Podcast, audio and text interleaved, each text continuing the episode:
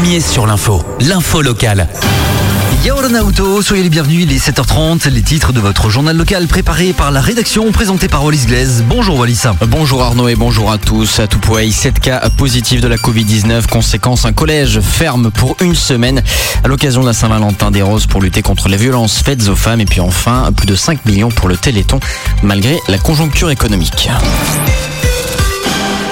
Le collège de Toupouaï ferme pour une semaine après la découverte de cas de Covid. Une décision prise suite au dépistage de 7 cas positifs à la Covid-19 chez les élèves internes du collège de Mataura à. La fermeture du collège durera 7 jours au total. Des mesures sanitaires ont immédiatement été prises.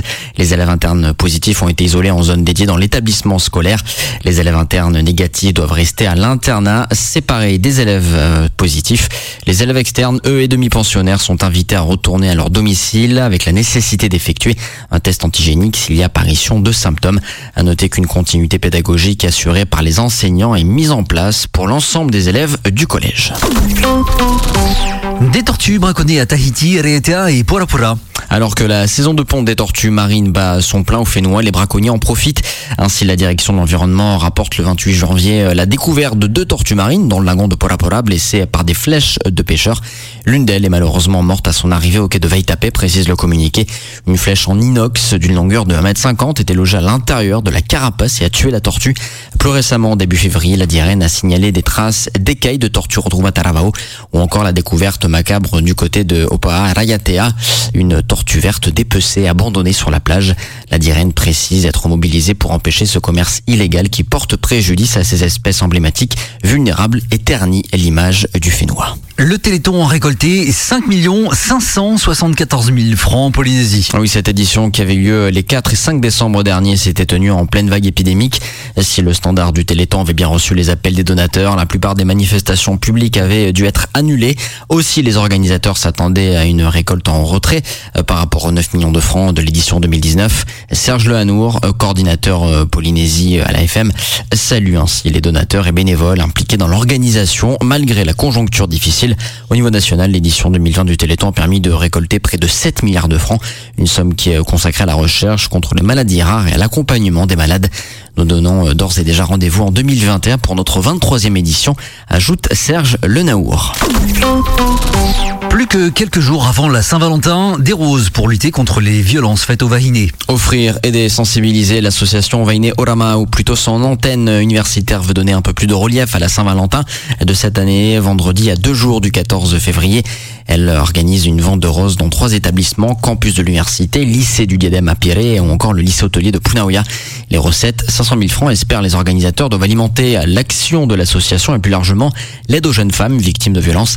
Écoutez euh, la présidente de l'association de Vaini Orama à l'UPF. Alors l'objectif premier de cette animation, c'est de pouvoir faire engager les étudiants grâce euh, à une vente de roses dans laquelle ils pourront ben, faire un don pour l'association Vahine Orama. Ils peuvent également ben, gagner des cadeaux. Il suffit juste d'acheter euh, une rose et ils ont, la chance de pouvoir euh, gagner un cadeau de nos partenaires. Nous, on se charge de pouvoir faire le premier contact avec les victimes et ensuite de pouvoir les orienter vers les personnes qualifiées qui vont se charger ben, de trouver un logement pour la personne, de le trouver une aide financière en 2003 pour ouvrir le dialogue sur les violences faites aux femmes, Vaine Orama a fait un focus particulier sur les jeunes notamment, car les violences conjugales ne les épargnent pas.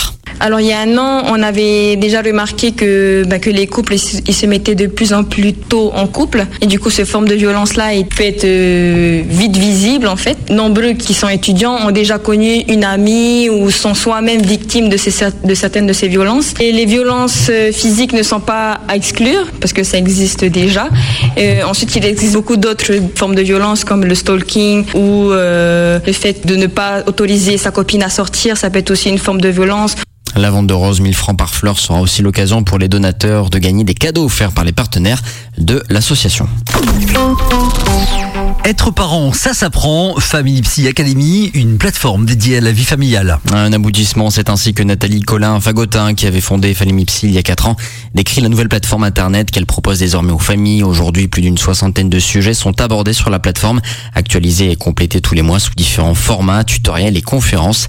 De la communication dans le couple à la crise en passant par l'utilisation abusive des écrans, les traumas de l'enfance ou encore la psychogénéalogie. Écoutez-la. Dans l'ensemble, il s'agit d'offrir de l'information l'information et de la formation avec des degrés différents euh, et d'approfondissement et de qualification. Et effectivement, la possibilité d'avoir recours à des professionnels diplômés, euh, reconnus, qualifiés pour euh, bénéficier d'un accompagnement adapté à la situation personnalisée de chacun. On a des sujets autour du couple, sur la crise d'adolescence ou des comportements des adolescents. On peut aussi trouver des sujets autour des écrans, qui est une vraie thématique actuelle et il faut le dire aussi problématique dans les relations familiales et dans le quotidien des, parents. Et puis on a d'autres thématiques un peu plus spécifiques. Par exemple, prochainement, on va avoir des sujets sur l'autisme, sur euh, les traumas de, l'enfance, la résilience d'autres sujets, là, par exemple autour de la psychogénéalogie.